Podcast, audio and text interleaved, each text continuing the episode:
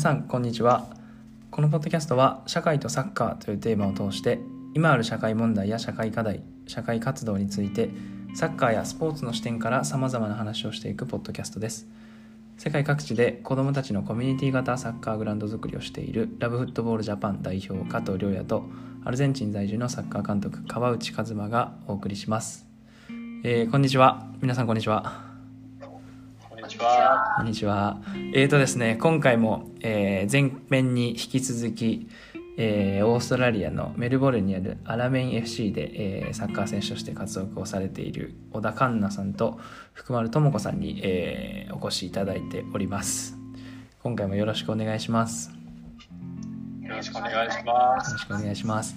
えっ、ー、とですね前回はえーとまあ、お二人の経歴のことだったりとかあとは、え、今活動されているセブン f というブランドを立ち上げたきっかけとか経緯とかえー、あとはですね海外サッカーの、えー、海外に行くきっかけになった出来事とか、まあ、そういったことについて、え、聞いていったんですけど今回はちょっとオーストラリアという、え、視点に絞ってですねいろいろとお話を聞いていただきたいんですけれどもよろしいでしょうか？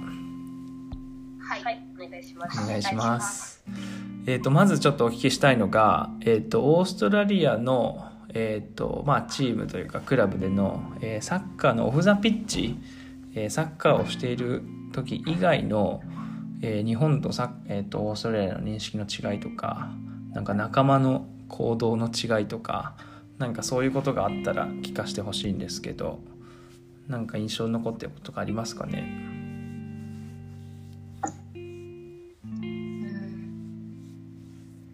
ザ・ピッチっていうと、うん。なんか SNS の使い方とかがすごいうまいなと思いますこっちの子たち。あそっかそっか。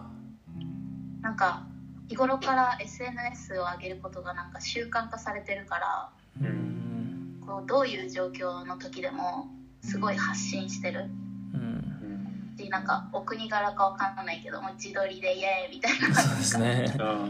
に躊躇がからすごい多いんですけどなんか私自身もなでしこリーグに入ってた時はその SNS の使い方が難しいなと思ってて、うん、こう発信したいけど例えば試合負けた週の後とかちょっと発信しづらいとか、うん、負けたのになそういうこと普通に SNS 書いてるとか思われても嫌だなとかも思ってたんですけど、うん、そういうの向こうは全然なくてしかももうなんか SNS をうまく利用してると思います。自分のトレーニング動画載せたり、うん。まあ、今コロナでこういう状況だから今すごいどの選手も載せたりしてますけど、まあ、それが普段からっていう感じです、だからそういうのを見て子どもたちも憧れるのがかなと思います、うんなんかリーグの最後に表彰式みたいなやつってあるんですけど、うん、そこで年間通して SNS の使い方が上手だった人とかってアワードで表彰されたりする。へえ面白い。そういうのすごくく国で力入れてるのかなってなんか思いました。あそれは知らなかった。結構それベテランの選手もやってるんですか？やってます。やってますね、主にインスタが多いんですか？インスタツイッターがやっぱ強いんですか？インスタが多いかインスタ強いですね。うん、そう思うなんか普通にストーリーとかでもちょっとしたトレーニング載せたりなんかご飯載せたりもう本当人によって様々ですけど、うん、そういう普段の生活サッカー以外の面の生活を乗せたりしてる選手すごく多いなって感じます。リーグ自体もそうじゃない？なんか、ね、日本だとロッカールームとか絶対映さないじゃないですか。映さないね。でもこっちはもうロッカールームからストーリー上がってる。うんなんか。試合前だけど。そうです。リーグが。あリーグが。ウォーミングアップにそのロッカールームからウォーミングアップ行くところも追ってるし、うん。まあ、なんかそれも選手それぞれですけど試合前だからもう自分で気持ち高めてる人はカメラ無視する選手もいれば、そういうのにもちゃんとファンサービスみたいな感じで、ちゃんと受け答えしてる選手もいるし、もうウォーミングアップ中もえそれ邪魔でしょって思うぐらいの距離感で、ずっと撮ってストーリー上げてたり。なるほど。そういうのすごいなと思いますそうか。なんかその辺ってリーグがやるのはなんかサッカーの認知を高めてなんかそのマーケティング的な用意をししなくもないんですけど選手がそれをなんか自発的にやるっていうのはなんかお二人から見てなぜなんだと思います？プロフェッショナル意識が高いから。ああ絶対ある、うん、でも、う。ん。それはオーストラリア例えば W リーグとかは完全にプロリーグだから、うん、選手それぞれそういう意識が自分の中である、うん、でも日本はまだ来年からプロ化されるけど、うん、まだ完全にプロじゃない中で、選手自身の認識がそれぞれなんですよね、セミプロでも私はプロだっていう子もいれば、企業で雇ってもらってるから私はプロじゃないっていうそのズレがあるから、うん、選手自身の中にでも、うん、だからそうやって発信することになんかちょっと抵抗がある人もいるとは思うんですよね、うん。うん、そうそういうのは向こうは全然ないです、うん、つまりただピッチの中で結果残せばいいっていうのがプロではなくてオフのピッチの中でもなんか与えられる影響を意識して動いてるっていうのが強いわけですからね。めちゃめちゃ感じます。そうなんだ。まあでもなんか僕も女子サッカーに興味を持ち始めたのは、えっと、この前のワールドカップのまあ前だからだったんですけどそれも結局なんでこう興味持ち始めたかっていうとその女子サッカー選手がこう SNS ですごく発信するようになってでなんだろうこうやっぱ目にする機会が圧倒的に増えましたよねここ12年で。そうですよね、うん、だからやっぱりそういう影響は大きいですよね。そのオーストラリアの国内のあの人たちに対してもそうだし国外に向けてもね今は世界中がつながれる時代なので大きいですよね。しかもそのオーストラリア代表の選手たちはあの給料で抗議して今、うん、男子の代表選手と同じ額の給料をもらってるんですね。うん、はあ、なるほど。そういうところでもなんで同じサッカー選手なのに男女で差があるんだっていうのを、こう発信して、ちゃんとサッカー協会に訴えてちゃんと同じ額男女平等にっていうのを、こう行動にちゃんと起こしてやってるから、多分影響力もあるし、みんな憧れる。なんかもうオーストラリア代表の選手たちかっこいいみたいな、なるほどそういうのはすごいあると思います。なるほどね。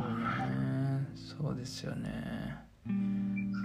なんかその辺も結局まあ社会の流れとしてもそういうジェンダーの問題とかえー、ねなんだろうなインクオリティの問題とかっていうのが本当ここ数年でこう活発化している中でで女子ワールドカップがちょうどいいタイミングであってでまあアメリカの代表とかももちろんそうですけどいろんな国のね代表の人たちがそこのなんかサッカーのインタビューで答える時にサッカーの試合の内容というよりもその社会に対して何か訴えていた印象がすごく強くてやっぱりその世界の今の女子サッカーのムーブメントというかなんかこうつながりっていう意味ではそういうあのお給料を平等にするってことを訴えたりとかあとは、ね、そういう女性の権利のことに対して訴えたりとかそういう流れはやっぱり強いですよね。今感じますよね。うん、感じるね。うん。そうか。面白いですね。SNS の表彰があるっていうのは。それどういう基準で決めるんですかね。独断と偏見なのかな誰が決めてるんだろうメディア大賞みたいなって、メディアのそうですね。フォロワー数とかなのかな？何なんだろう。面白い。オーストラリアでえっ、と一番人気のある女子サッカー選手って誰ですか？今オーストラリアでプレーしてます？ハムカーかな。サムカーだな。あーそっか。チェルシー？今そう。ですねあそうですよね。かっこいいですよね、そっか。かっあの人はオーストラリアか。そうかそうか。なるほどな。うん。なるほど。あの人とかも SNS の発信はすごいですよね。うん。うん。結構気になってることがあって去年かなうん。なんかアメリカの方でニュースになったのがあのー今その女子サッカーをスポンサードしている企業っていうのもなんかその女子サッカー選手のそのビジュアルであるとかそういったものを評価するよりもよりそのプにフォーカスしたなんかそのなんだろうサポートっていうのをし始めてるようなのね。うん。でなんかまあ日本見てるとやっぱりそのビジュアルが結構なんだろう目立ってメディアに出ることが結構多いのかなと思うんだけどオーストラリアってそのあたりどうですかね？全然ビジュアル関係ないですビジュアル関係なしなんだ。関係ないと思いますね。じゃあそういう取り上げられ方あんましないんだ。もう。うん。あんまり聞かないですね。うん。逆に日本はこういう感じで取り上げ可愛い子が取り上げられるんだよって言ったら多分驚くと思います。なるほど。うん。まあそうですよね。まあそれはどっちかというとそのスポーツ界とかサッカー界っていうよりかも、まあ、国としてのうん。なんだろう扱い方っていう部分なのかなやっぱり。ううん。んうんなるそん。な気日が本はどうしても可愛い子が注目されてしまうから、そうですよね。まあね本人の意思は関係ないもんね。うん。そうですね。すごくジレンマだよね。本人的にもね女子サッカー知ってほしいからなんか一定数我慢してやるけれどそこじゃなくねパフォーマンス見てほしいと思うもんねやっぱ。そうですよね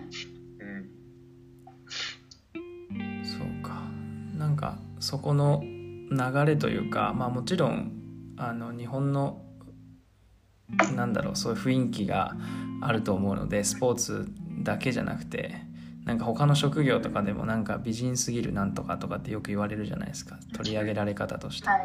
だからなんかそれは今までの文化だとは思うんですけどなんか選手自身はそこに対してこう違和感みたいなのはやっぱ感じてますよね日本人の方もだんだんこう感じてきてますよね、だから。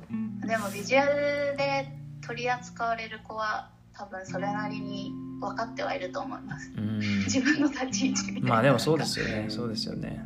うん。それは間違いない。うん。なかなか。ジレンマかもしれないですね。まあでも思うよね。なんかその本人が言いにくい分さその第三者の誰かがさ代弁していくっていうような機会っていうのは必要なのかなとはすごく思うね、うん。うん、日本においても。うん。確かに。なんかうん、なんかそういった意味でもそのオーストラリアっていうまあ国自体の中でサッカーっていうものがなんか与える影響みたいな社会に対して与える影響みたいなことって感じたことってありましたか？今まで。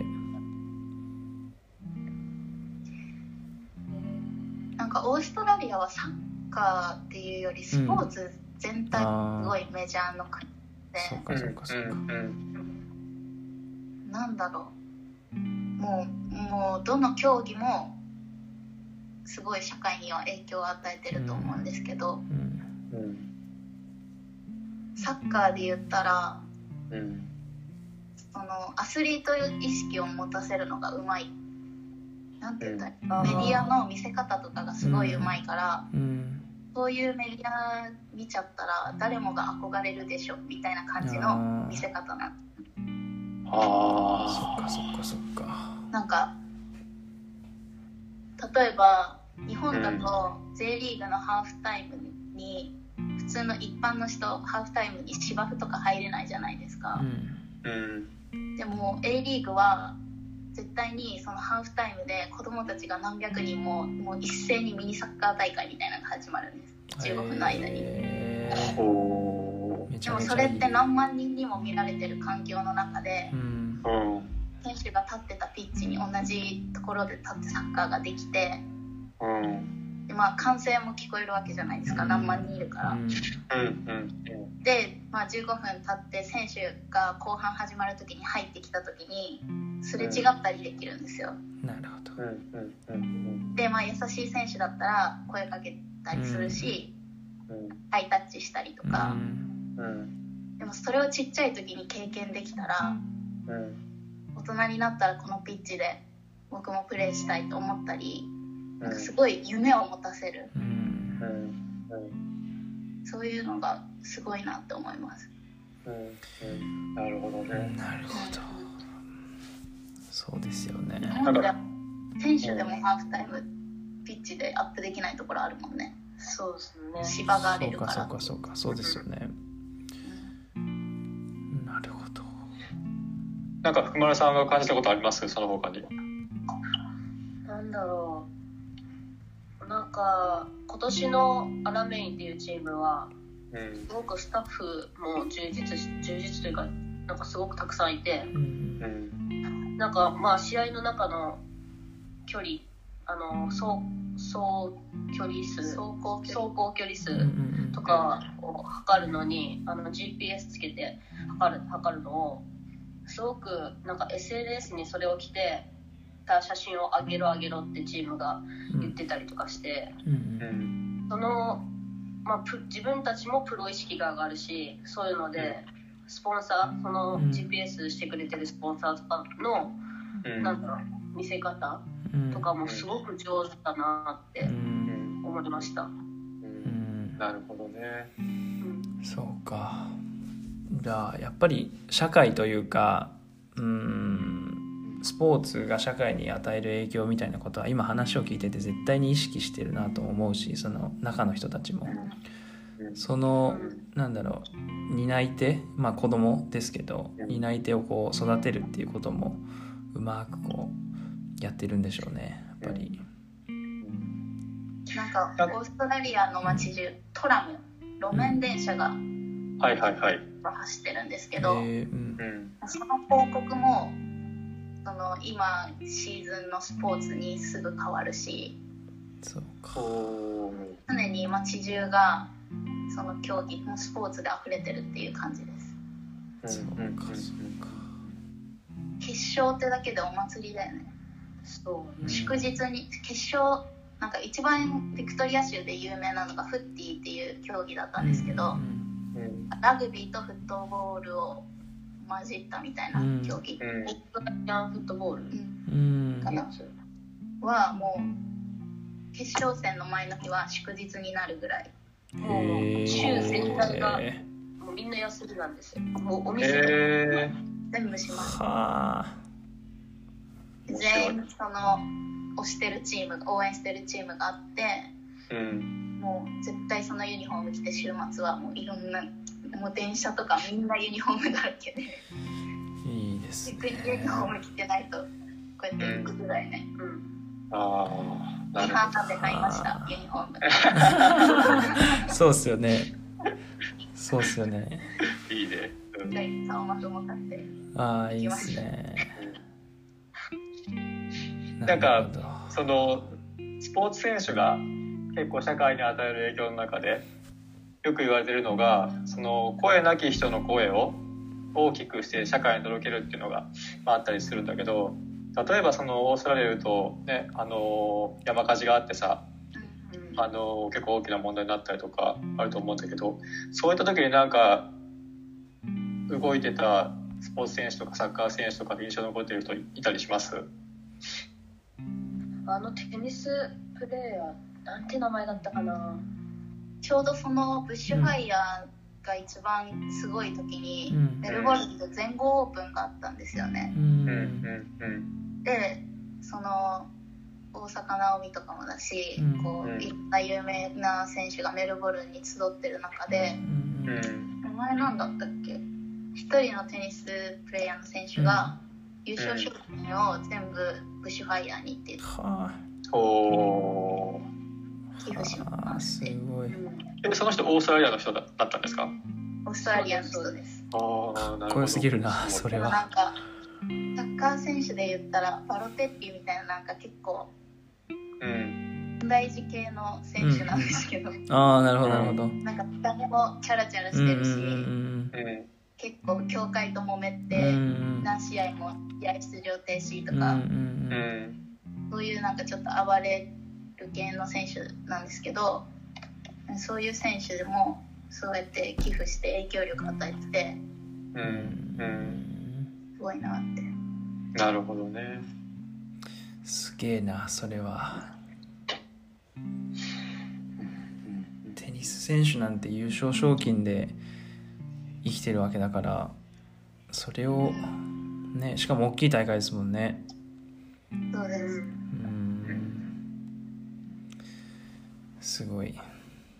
なんか羨ましい羨ましいですよね。あのスポーツ好きとしてはそうやって街がスポーツとなんか一体になってる感じとかっていうのはやっぱなかなか日本では多分どこの街でも味わえない感覚ですよね。そうです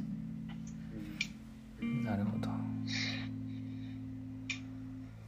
あとは何だろう。あの僕ら、えっと、ラブフットボールっていう団体がですね、えっとまあ、子どもたちの環境を、まあ、作っていくようなあの活動をしてるんですけどオーストラリアのその子どもたちの例えば遊び場とかもしくはこう学びの環境とかっていうものはやっぱり日本との違いみたいなことは感じますか、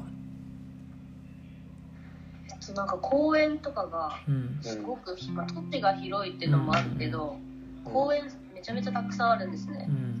しかもその公園ってほぼ天然芝なんですよ、うんそういう面ではすごくなんか恵まれてるというかうん。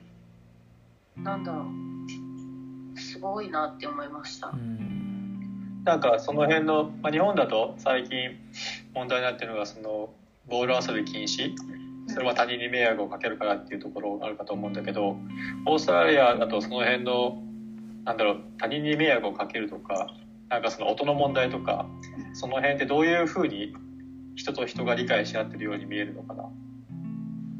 えなんか多分その音の問題がの概念がないというかそもそも。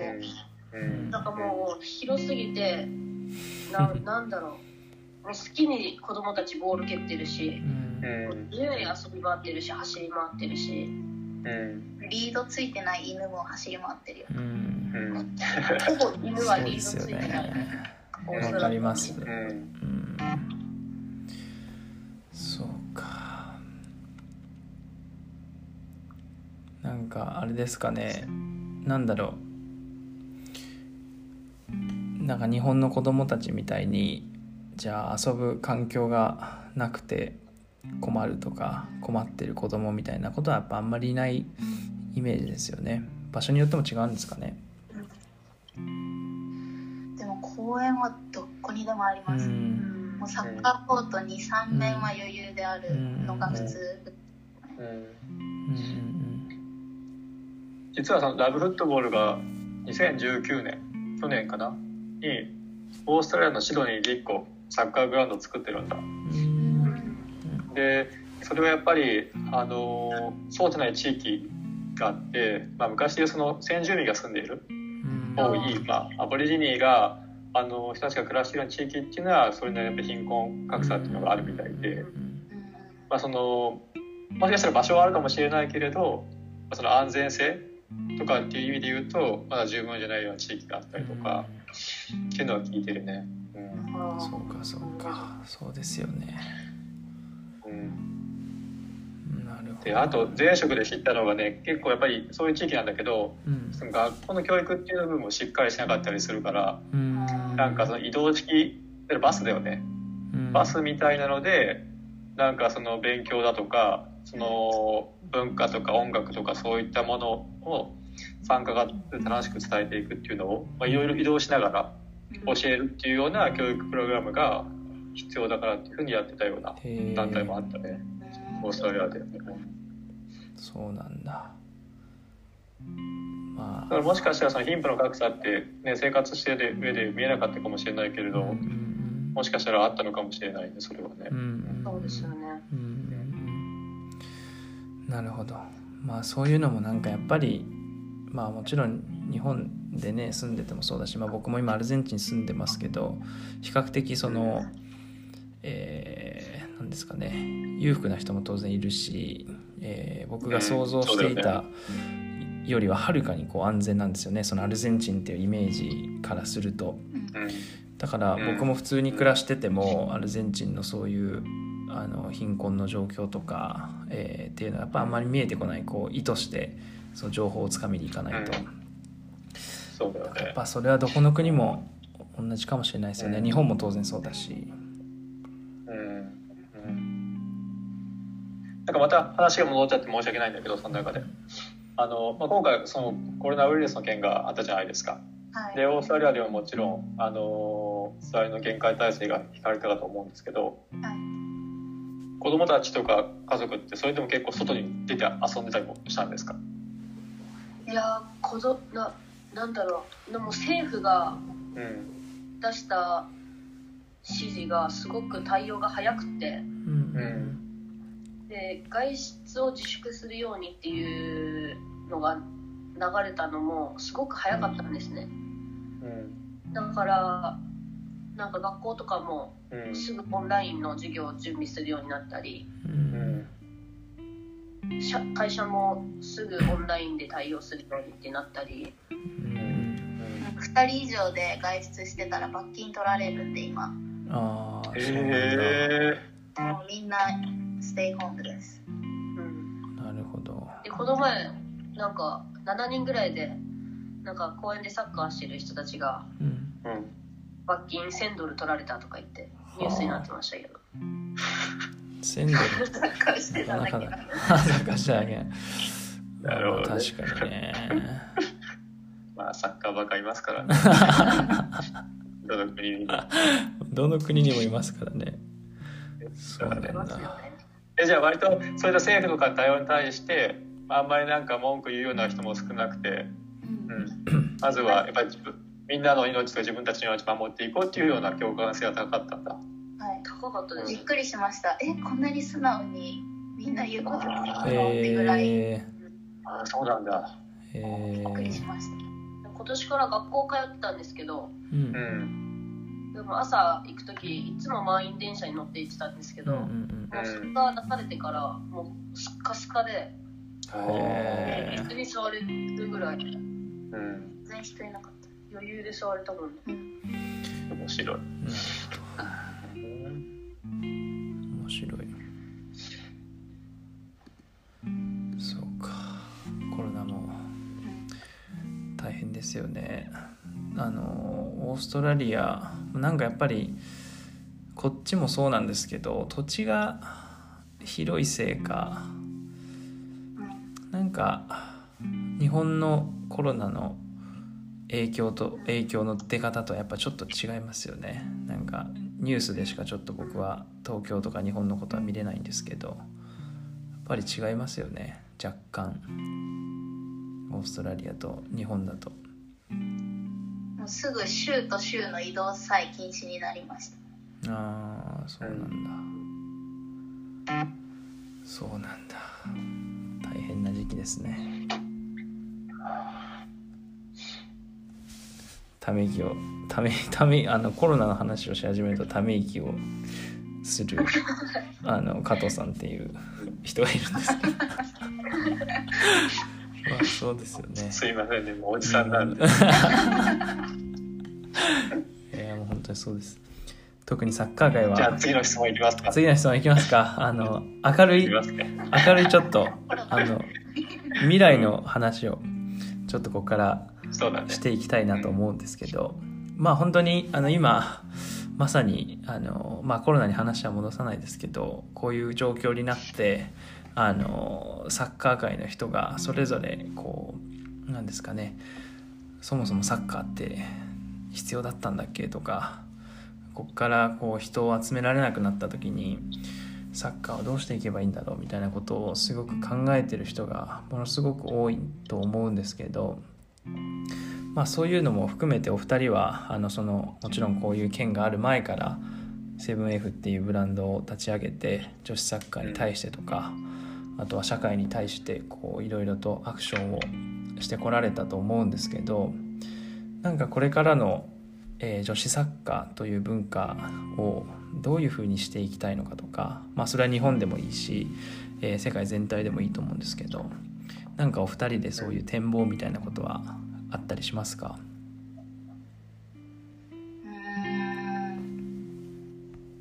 まあなでしこリーグは来年からプロ化するってなってるんですけど、うんうん、まあ多分課題はいっぱいあるだろうし、うん、こう選手自身もスタッフ自身も今どうなるか多分分かってない状況。協会自身も多分分かってないぐらいの状況、なるほど。と思うんですよね。でもまあいつかは J リーグぐらいなでしこリーグもなったらいいなと思いますけど、やっぱ12年でそんな簡単になることは絶対ないし、今のなでしこリーグがあるのも全然女子サッカーが根付いてない時代からの人たちがこう地道に積み重ねてきてくれてるから今があると思うんですね。だから今私たちの現役でいる限りは選手としてやれることを全員が多分女子の選手は多分そういう危機感は持ってると思うんで、今やれることをやってもうちょっとずつ積み重ねていくしかないのかなとは思います。うん、うん、そうですよね。そうですよね。で、うん、こうやって海外に出て日本との違いを気づいた人間だからこそ、うん、そういうのは発信していかないといけないなっていうのはあります自分の中で。良くなるために。なるほど。なんか今の話の中であの具体的にどの辺のハードルが一番高いかなって感じてます？観客数かな。ああ、そうですね。多分ずっと課題だけど、うん、サッカーすごく、まあ、ワールドカップ優勝した時にバンって盛り上がって、うん、でもそこからもうずっと観客数下がってきてる一方なんで、うん、そこをもう一回盛り上げるためにはやっぱり、うん。チームフロントスタッフとかだけじゃなくてやっぱ選手自身もやっぱそれに協力していかなければいけないことだって絶対あるし、うん、やっぱそういう面ではやっぱ選手からの発信っていうのはすごく影響があるのかなって自分自身も思うんで、うん、そういう面では発信することの大切さとか今はこうやってコロナだから SNS がとか、なんかズームとかもすごく行われてるけど、やっぱそれを今だけじゃなくてこれからもずっと続けていっていろんな影響を与えれるようになっていきたいなっていうのはあります。そうか観客数か。そうですよね。オーストラリアはどれぐらい入るんですか？試合女子サッカーの試合は。それも全然 A リーグと W だとすごい差はあるんですけど、うん、そこも賢くて、うん、オーストラリアは男子の前座が全部女子なんですね。ほとんどが。うん、そうか。なんで女子サッカーをメインで見に来てる人は、女子だけ見て帰る人もいるし、もう1日2試合満喫して帰る人もいるし、うん、もう大体コアなサッカーファンだったらウォーミングアップの時間帯ぐらいから来るじゃないですか、うん、男子の、うん、でもその時間に来たらまだ女子が試合してるっていう感じなんですね、でそれで後半のちょっとでも見て女子結構面白いじゃんみたいな、で次から女子に来る人もいるしなるほど。なんかそういう取り巻き方がうまいなってすごい思います。同じチケット1枚で2試合見れるとか、そういうのも上手だなって思いますね。なるほどね。面白い。そうか、今、J リーグとなでしこリーグっていうのは、それぞれ今違う組織なのかな？ごめんね、あんま詳しく。あ、違うんだ。うん、違いますよね。だから多分なかなか難しいと思うんですよね、スポンサーの関係で。うん。でもバナーとか全部変えなくちゃいけないそうですよね、そもそもあれですもんね。っていうことはオーストラリアはほとんどそのクラブの中に要は男子のチームと女子のチームが必ずあるっていうことですよね多分。そうです。そうですよね。すね。ほとんどそうです。そうですよね。うん。日本はそうとも言えないですもんね。あのうん。女子だけのね。まあ、あるのはあるんですけど、うんうん。そうか。全部が全部そうじゃないので。うん。今回のプロ化ではその辺はあんま手こ入れされないんだ。その J リーグとの連携云々とかっていうのは。うん。今のところ、あんまりないのかな。うん、あんまりどうなるかはまあ分かんないですけど。あったらすごく面白いなと思いますけどね。うん。うん。確かに。ちなみにちなみにアルゼンチンも、えっと去年かな？一昨年去年かな、えーにえー女子サッカーがプロリーグ化になったんですけど、えっとうん。その要はプロ女子サッカーがプロリーグになりますっていう噂が出る前からあのなんかその協会の方から全てのクラブに向かって女子サッカーチームを作ってくださいっていう作らないとダメですっていうあれがあってであのみんなこう女子サッカーに対して意識を各クラブが向けてでその後にまあプロ化みたいな流れでしたねアルゼンチンは。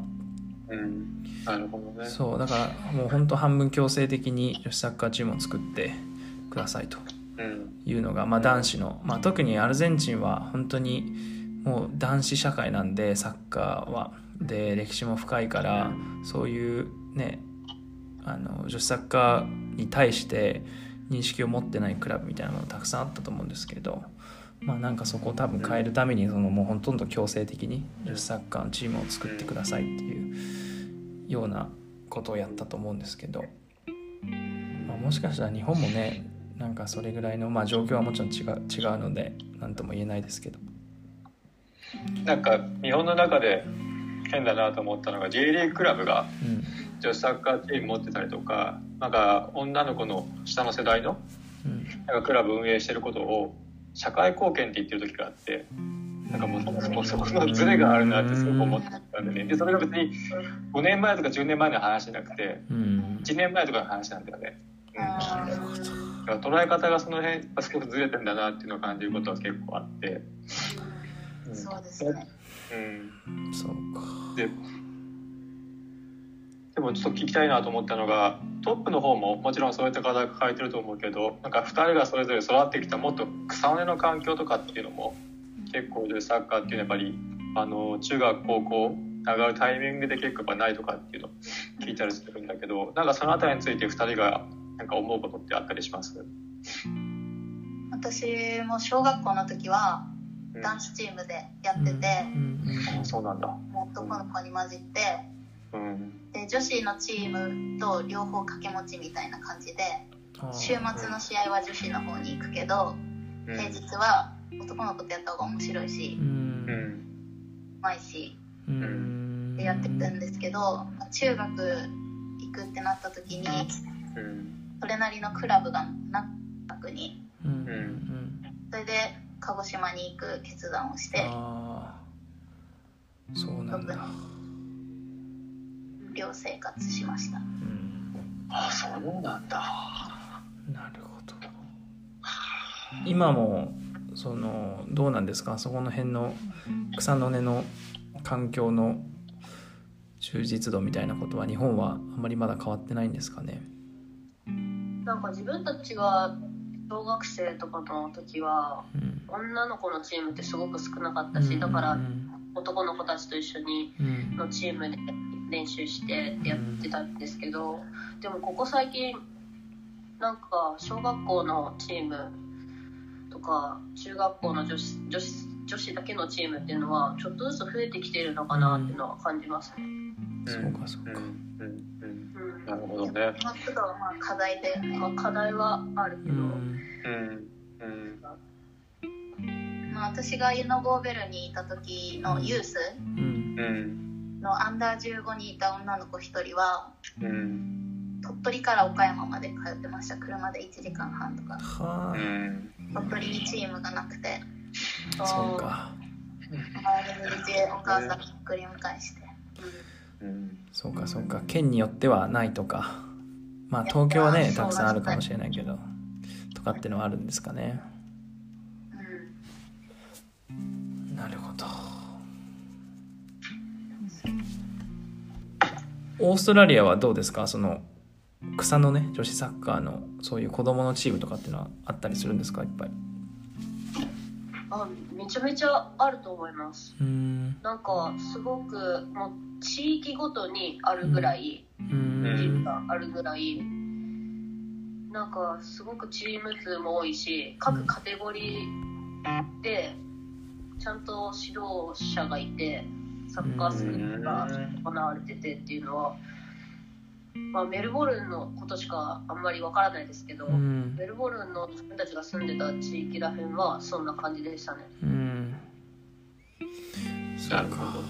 じゃあ日本みたいになんだろう女の子が男の子と一緒にサッカーやんなきゃいけないみたいな状況はあんまりないですかね。うん、あでも女の子ですごく上手くなりたいって言ってで男の子に混ざって練習する子はあーなるほど。ねうんうん。なるほどなるほど。そうか。そこのなんだろう。まあチームがもちろんできてもねそこの指導者の数とか、えっと指導者の質とかっていうところも当然日本は上げていかないといけないしそれはもう男子の、ね、サッカーでも言えることなので女子サッカーが なんだろう。復旧してくるとともにまた指導者も能力を上げていかなければいけないのでそこもなかなか難しいですよね。指導者育成というか。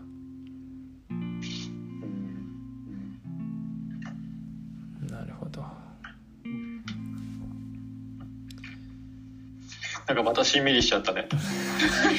あの最後最後必ずししんみりするというこのポッドキャストの特徴があるんですけどなんか最後になるんですけどあの、はい。一つだけ今もしかしたら、えっと、サッカーやってる女の子とかがあのこのポッドキャストを聞いてくれてるかもしれないのでなんか一つだけサッカー少女たちに日本のサッカー少女たちにメッセージを送るとしたら何を送りますかっていうのを最後にお二方におお聞きしたいんですけど。たった一つだけ。一つだけ。え？そこにあの現れるから。そうです。一つだけです。が一つはサッカーが大好きな気持ちは誰にも負けないでって言います。なるほど。それはなんでですか？えっとサッカーが大好きで上手くなりたいと思うから自分で努力するだろうしうん。こう練習だけじゃなくてサッカーが好きだから試合映像たくさん見てサッカー分析するのを学んだりとか、うんうん。J リーグとかなでしこリーグ見に行ったりとかってサッカーが好きだからうん。アクションすることじゃないですか。うん。うんだからもうサッカーやってて負けて悔しかったりうまくいかなかったりうんそういうことの方が多いと思うんですけどうんでも好きだったらそれは頑張れるから。うん。うん。し絶対成長できると思うからうんもう好きな気持ちは誰にも負けないでって言います、なるほど。いいですね。大事です。大事です。た魂感じますね。魂感じます 福丸さんはどうですか？これ同じやつこれダメですからね多分。これ。違う切り口。まあ、いろんなことを経験したりチャレンジすることを大切にしてほしいなって思います。うん。えっとなんか、まあ、自分自身もそんなにめちゃめちゃいろんなことを経験してるとかそういうわけではないけどやっぱ失敗したりとかできないことがあったりとか不得意があってやっぱでもその経験から学べることってやっぱ自分でしか気づけなかったりうん。自分だけの感覚だったり自分だけのまあ景色だったりするしやっぱ案外そういうところにやっぱ大きなチャンスがあったりすると思うのでやっぱその自分が一つ成長するためのきっかけとかそういうのもあると思うからやっぱその経験とかチャレンジは自分で掴んで大切にしてほしいなっていうのを伝えたいです。うん。素晴らしい。時にそれはサッカーから離れることも含めてですか、そうですね。うん。人生においてやっぱそれはサッカーだけじゃなくてやっぱこれからの自分もそうだしやっぱセカンドキャリアとかうん。そういうのも考えた時もうんやっぱ自分でチャレンジして経験してそれが積み重なっていった時にうん。また将来その経験でいろんな濃い話ができた時にやっぱ自分がの価値っていうのが分かってくると思うから。うん。うん。うん。なるほどね、うん。はい。うん。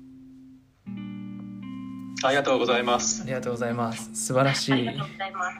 アドバイスが聞けました。しんみりせずに終わることができます。そうですね。今回はこの辺にしますか。今もう45分ぐらい喋ってしまったのであっという間に時間が過ぎてしまったんですが。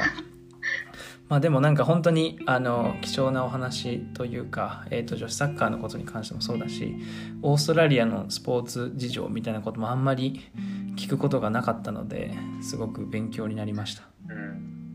ありがとうございます。うんありがとうございました。ありがとうご。ざいます。僕もなんか個人的になんですけどその女子サッカーの普及とか発展とかっていうことにすごく興味があってまた 僕も来年から日本に帰るんですけど何かこう一緒にできることがあればぜひラブフットボールジャパンも含めてうん。みんなでやっていければ未来は明るくなるんじゃないかなと思いますお願いお願いします。明るくしましょう。ぜひはい。明るくしていきましょう、まあちょっと今関西人かもねそうですね。そうですよね。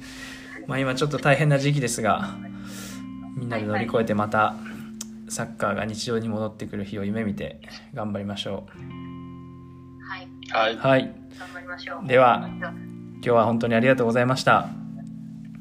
また遊びに来てください。はい。さようなら